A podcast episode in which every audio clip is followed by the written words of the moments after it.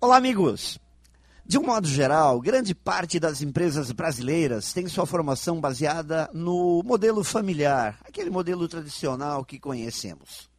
Durante muito tempo, essas empresas familiares puderam se dar ao luxo de manter estruturas baseadas, muitas vezes, mais na acomodação dos membros da família, ou seja, um lugarzinho para encaixar todo mundo, do que propriamente na profissionalização ou na busca de resultados com alto desempenho.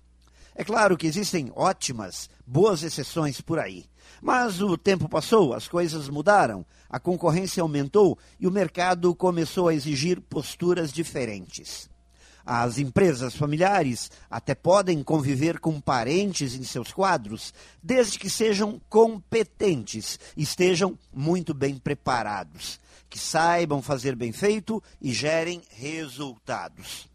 E neste novo cenário, o espaço para profissionais que não façam parte da família fundadora se ampliou.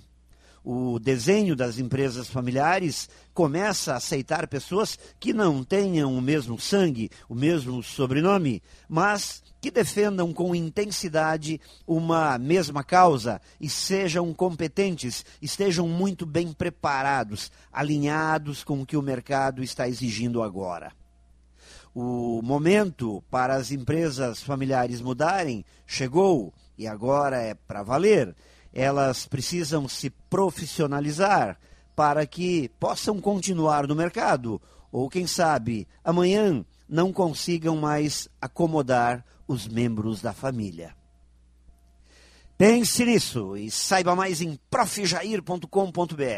Melhore sempre e tenha muito sucesso!